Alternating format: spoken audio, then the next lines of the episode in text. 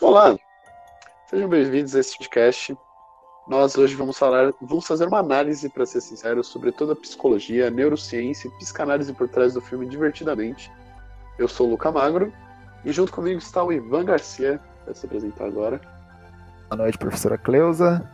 O Ivan, apresento o RA 182037 e vamos aí, vamos falando sobre o Divertidamente. É isso. O meu RA é 191057. Esqueci de falar. Importante. e nós somos da turma de jornalismo. É, eu vou começar falando sobre um breve resumo do que se trata o filme. O filme se trata de uma garotinha de anos, é, cujo nome é Riley, e ela cresceu e viveu em a maior parte do seu tempo em Minnesota, e durante essa passagem do filme ela família dela decide se mudar para Francisco. E então a trama, trama é, envolve os sentimentos dela, que são raiva, o nojinho, medo, a alegria e a tristeza. E todos esses são os personagens centrais da trama. O filme tem dois núcleos, o que se passa na cidade de São Francisco, mostrando toda a vivência nova da garotinha, e o outro núcleo se passa dentro da cabeça dela, que é basicamente ela como funcionam as reações dela ao ovo, no caso, como a cabeça dela tá toda caótica é, por conta das atitudes das personagens alegria e tristeza.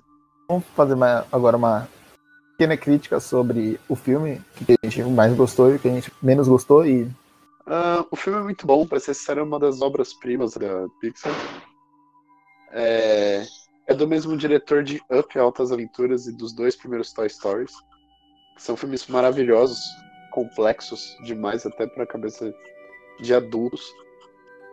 Eu, é, a parte, as partes que mais gostei do filme são as que elas mostram de forma. O, o diretor né, mostra de forma bastante didática como funciona é, essa questão de superego, no caso, e mostrando bastante embasamento científico mesmo da questão sobre desenvolvimento de personalidade, etc. E que fica elucidado principalmente naquela cena dos sonhos e quando eles vão para aquele banco de memórias a longo prazo, né? Que é fantástico. Mas o ponto que eu menos gostei do filme talvez seja porque. Uh, como eu posso explicar?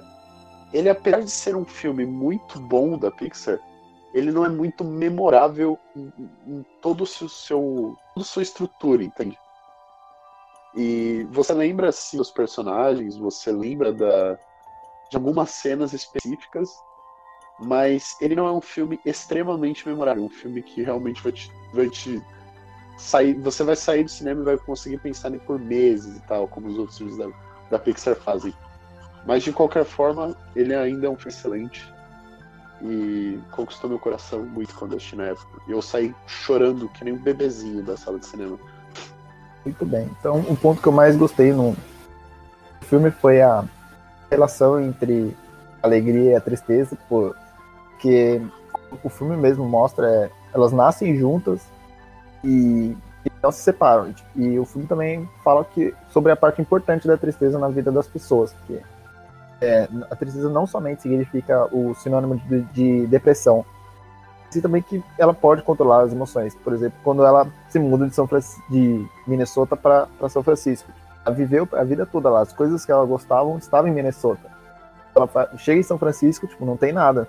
É, isso é um bom momento para a tristeza agir, porque não tem nada que ela curta ainda. Mas porque ela gostava muito de patinar e São Francisco não tem isso. É, só mais, um, só mais um, um comentário sobre o filme, principalmente é, sobre essa parte do, do que o Ivan falou, sobre essa, a relação da lei da tristeza. Essa metáfora é fantástica, cara. Tipo, é, é, ela foi feita justamente para pegar todo mundo, de todas as idades, no caso, fala, ó, oh, tá vendo? Então, agora a gente finalizou os comentários sobre o que a gente mais gostou no filme. E vamos falar um pouco sobre o behaviorismo, que é trata da parte mais comportamental do, do psicologia. Então, é, vou dar uma bem geral no, no que é o behaviorismo. Ele é um conjunto de abordagens e propõe comportamento publicamente observável como objeto de estudo da psicologia. Então, ele é um, um meio que estuda o comportamento das, das pessoas e no filme mesmo mostra que é um filme praticamente do behaviorismo, porque é tomado pelas emoções e, e do, dos, do, dos comportamentos da, da Riley, por exemplo, como da raiva quando ele fica muito pistola, ou da tristeza, ou do nojinho quando ela vê brócolis, por exemplo. Então, mais ou menos essa, essa pegada.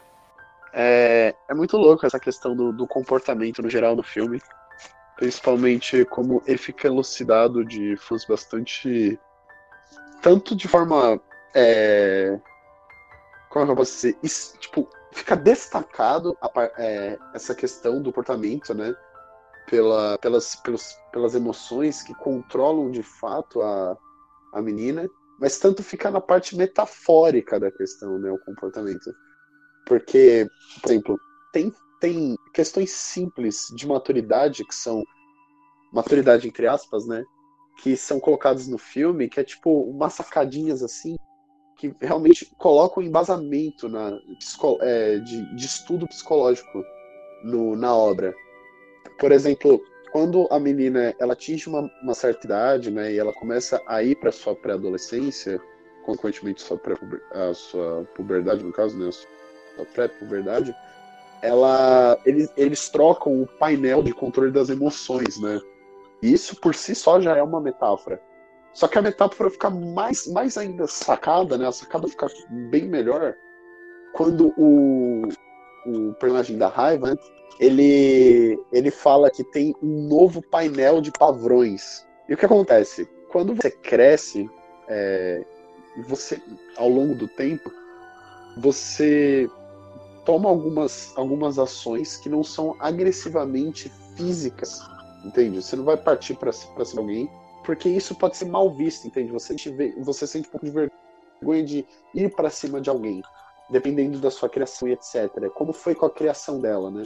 Então você parte para agressão verbal, no caso. Você expressa sua raiva de forma verbal a partir do que a menina aprendeu, né? Porque, por exemplo, quando a, a mãe dela e o pai dela ficam irritados, eles se expressam verbalmente. Naquela cena que, que mostra a reação do pai, aí depois vai pra cabeça da mãe, aí depois vai pra cabeça do pai, que aí tem aquela, aquela cena genial do, do, da mãe na praia com outro cara, que é fantástica.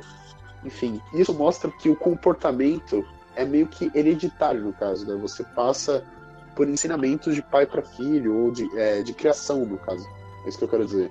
E isso bate diretamente com a questão do desenvolvimento da sua psique, acontece a partir de você observando né, os seus a sua criação. Uma boa parte do behaviorismo também é, são os conflitos que tem entre as próprias emoções da, na cabeça dela, quando a raiva briga com um nojinho ou com medo, quando a, no momento em que a alegria e a tristeza estão memórias e mais. Então, também é um bom momento do, do behaviorismo. Então, fechamos o behaviorismo e agora vamos para a análise do Freud. A gente pode começar analisando Freud, na, tá tendo o mesmo gancho aqui, no, quando a, a, alegria e a tristeza foram no, nos pensamentos, da, lembranças, da, na verdade, da, da Riley, e essas, essas memórias elas são feitas em bolinhas e ficam, ficam na, em prateleiras. Então, é, as memórias que ficam mais, mais acinzentadas, o uma, um pessoal de, do controle de memórias faz, suga elas e, e manda as memórias pro lixão, mano. Então, é, elas se esquecem daquilo. Então, pets é, acabam sendo esquecidas como a gente mesmo. Quando a gente é muito pequeno e a gente fez tal coisa que agora a gente não faz a menor ideia do que, do que a gente fez. Então, seriam essas bolinhas que a, a galera sugou e jogou no, no lixão pessoal sugou uma bolinha das, da, dos nomes da, das bonecas, né? Das princesas, na verdade. E a Alegria falou que eles não poderiam jogar para essa lembrança porque ela era importante para Riley. Então, e mesmo assim eles ignoraram e jogaram a, elas no lixo. E outra coisa também são a, a, é, as musiquinhas que pra gente são irritantes que ficam na nossa, na nossa cabeça rodando, rodando, rodando, rodando, rodando. E esse mesmo pessoal que jogou as lembranças no, no, lixo fazem ela, são o mesmo pessoal que faz a gente lembrar das musiquinhas irritantes. Tanto que teve uma parte que eles mesmo pegam uma, uma musiquinha lá e falam que ficam jogando na memória dela só de zoeira, tá ligado? Então é. fica irritando as emoções o tempo todo. Essa parte é bem interessante no filme. Não só isso também, só um comentário, mas a parte de Freud também pode ser colocada no controlador, porque controlador pode ser facilmente, o, né, a mesa de comando, no caso, pode ser colocada como ego da menina, que é onde o, o cérebro atua de fato na hora de reagir às coisas, observar as coisas. E agora voltando para essa questão de memórias, é, a parte do lixo, no caso, que é onde essas memórias são desativadas, né? Isso pode ser facilmente colocado como inconsciente, né? O ID, no caso, a partir da observação de Freud. E essa sessão, essa biblioteca de memórias, né, que é onde esse pessoal trabalha para colocando a musiquinha de encheção de saco, é o superego no caso. E é muito interessante ver é, essa parte da mente da garota e principalmente também que quando as memórias elas vão para essa questão do subconsciente, é, observa-se que, por exemplo, né, nesse local as memórias não desaparecem, elas só são apagadas, né? elas desligam, digamos assim, só, elas, elas só perdem a, a, iluminação, mas elas continuam lá. E quando o personagem, né, que é o, o amigo imaginário da Riley, ele cai nesse buraco, ele desaparece. E isso pode indicar que, apesar da sua, da sua vivência estar toda conectada com o ID, a, a parte da imaginação, da infantilidade, que sai do controle do, do superego e do ego se perde em meio ao seu subconsciente. Fica ali, mas e pode voltar a aparecer, mas a partir de um ponto apenas desaparece. E, e, e, junto com isso, em paralelo com isso, tem aquela parte dos sonhos também, que funciona exatamente como a proposta de Freud. Que ela teve um dia terrível na escola, e aí ela sonha que ela tá pelada na frente de todo mundo.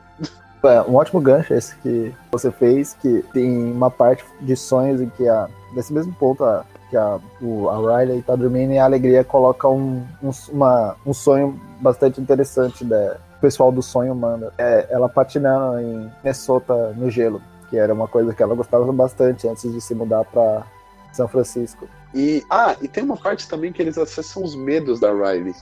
E essa parte também, essa parte também indica muito da questão freudiana, no caso. Porque basicamente é um acesso ainda mais é, profundo no subconsciente dela, no caso. Porque, por exemplo, é, lá tem um palhaço, no caso, que, se eu não me engano, no filme é abordado como o palhaço da festa dela. E ele é gigante, ele é grotesco, é feio, sabe? Ele é um monstro mesmo. Só que isso é óbvio que é o, imaginário da criança desenvolvido ali e altamente propenso a des, é, deturpar a imagem que trouxe ameaça para ela, no caso. Mas é muito interessante essa forma como o filme demonstra isso, né? E, e tem outro, outro detalhe também que é muito interessante no filme, que isso, isso já isso também tem a ver com a, a psicologia, é que o filme ele aborda uma, um conceito do Paul Ekman, que foi um grande outro é, estudante da, das, das escolas de psiquiatria e de psicologia, não de psicologia quer dizer. E o Paul Ekman levanta que antes, né, existiam seis é, emoções básicas, que depois foram para sete, no caso, que seria o medo, a alegria, a surpresa, a tristeza, a raiva, o nojo e o desdém. E aí no filme o que acontece é que nós temos as três é, as três emoções básicas no caso que é a alegria, a tristeza e a raiva. Só que o que acontece é que eles juntaram, né, o, a, a emoção surpresa e medo com o personagem medo. E eles juntaram a, o personagem, é, a emoção desdém e nojo com a nojinho, né? E no filme tem o tempo, tá o tempo todo rebatendo na tecla do ok, o medo ele me faz temer as coisas, me faz duvidar de que eu vá. É, como eu posso explicar?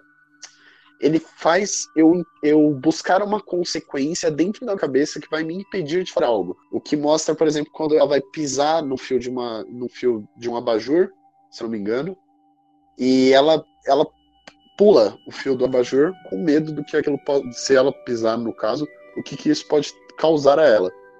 E também mostra naquela questão de quando ela vai comer o brócolis, que a nojinha impede, né, de comer o brócolis, que pode ser alguma coisa que pode fazer mal para ela. É, alegria gera alegria, a raiva é, atua geralmente em situações de injustiça. E o que acontece é que, para alegria, não há um, não há um sentido para a existência da tristeza, no caso. O que, o que a tristeza faz? Ela só deixa ela para baixo, só deixa lançada? O que a tristeza traz para Riley, no caso. E é muito, muito interessante a forma como eles abordaram a mensagem por trás disso. Porque no final do filme, é, a, grande, a, a grande moral da história, né, que é colocada assim como, como plot principal, né, além de outras pequenas morais que o filme vai levantando, a grande, uma das grandes morais, né, como eu quis dizer, é que a questão da tristeza ela deve ser aceita, deve ser é, cultivada como as outras emoções, mas ela deve ser entendida como as outras emoções. Porque a tristeza ela é complexa, é um conceito complexo. Mas uma das lições principais que o filme lança é que você só valoriza os momentos felizes, você sente verdadeiramente a felicidade quando você passa por um momento difícil. E isso coloca você numa escalada até esse conceito de que a tristeza não é comparada à depressão, a tristeza não é indicada exatamente comportamental como a depressão, como algo ruim, é behaviorista.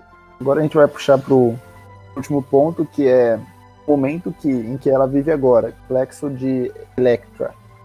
É, o pessoal do sexo feminino é o complexo de Elétrica. É uma que é o, o Édipo dela. E, é, e, esse é o momento em que ela tá, a vida dela que ela tá passando, nos seus 12 anos, então tá vivendo uma transformação. Você mesmo já pontuou quando o painel de controle dela expande. Esse é um, um grande ponto do época que o, o filme abordou. E, e o filme ele coloca isso de uma forma muito didática também, pelo pela recente pelo recente pelo recente não pelo crescente descontentamento da menina com a ausência dos pais, né? Que ela busca no pai uma figura de é, conciliação, no caso, uma figura de. de, de é, como é que eu posso explicar? Uma figura que tenha poder ali dentro da casa para contornar a situação, para que a situação melhore. E tem a figura da mãe, que seria uma, no caso, né? Uma figura conciliadora ali, usando né, os termos de Jung, no caso, o pai seria o grande. Ela, ela busca que o pai fosse o, o, o comandante a mãe a cônsul, né? E ela, como uma grande protagonista dessa história, algo que não aconteceu. Ela não recebeu toda a atenção devida, como ela, é, as emoções colocaram para ela querer receber, no caso. E, e, usando justamente essas questões de Carl Jung, né? Já indo bem mais para frente na questão de Freud, é, não que Jung era de Freud, pelo amor de Deus. Não confunda as coisas, hein, professor? Eu estou abordando um tema. E aí o que acontece é que ela, ela acaba indo do ponto extrovertido para introvertido. Ou seja, ela deixa de usar a função cognitiva da sua personalidade, que seria a introversão, e a partir do, do ponto em que ela perde é, a estrutura familiar, ao não se sentir protagonista da casa, né? É, e isso no, no, na questão freudiana pode ser levantado como um complexo de Electra. É, ela começa a se sentir que não, não faz parte daquele ambiente, mas a partir desse ponto ela, ela, ela tem aquela ideia de fugir de casa, né? Que foi elucidada como o, o, a, que é elucidado pela, pela, lampa, pela lâmpada, né? Que eles colocam lá no, no centro de ideias, eles não conseguem mais tirar depois que eles colocam a ideia nela, né, de fugir de casa. Porque isso seria a questão do, do complexo firmado, no caso, que, que não teria mais retorno. Sim, exatamente esse ponto que eu gostaria de, quando ela fugir de casa, o tratamento protagonista que ela não recebeu. Então ela teve a ideia de fugir de casa e o que não era bom, então eles conseguiram reverter a situação e ela acabou tomando aquele ônibus. Bom, acredito que nós conseguimos deixar as coisas bem elucidadas nesse podcast, todo o conceito por trás, de uma forma bastante objetiva e direta. Queria agradecer a todos que estaram até aqui, queria agradecer a professora. É... E é, além, é claro, do pessoal da faculdade também. Muito obrigado de verdade. E espero que haja mais episódios aí pra gente comentar. Muito obrigado, pessoal. Tchau, tchau.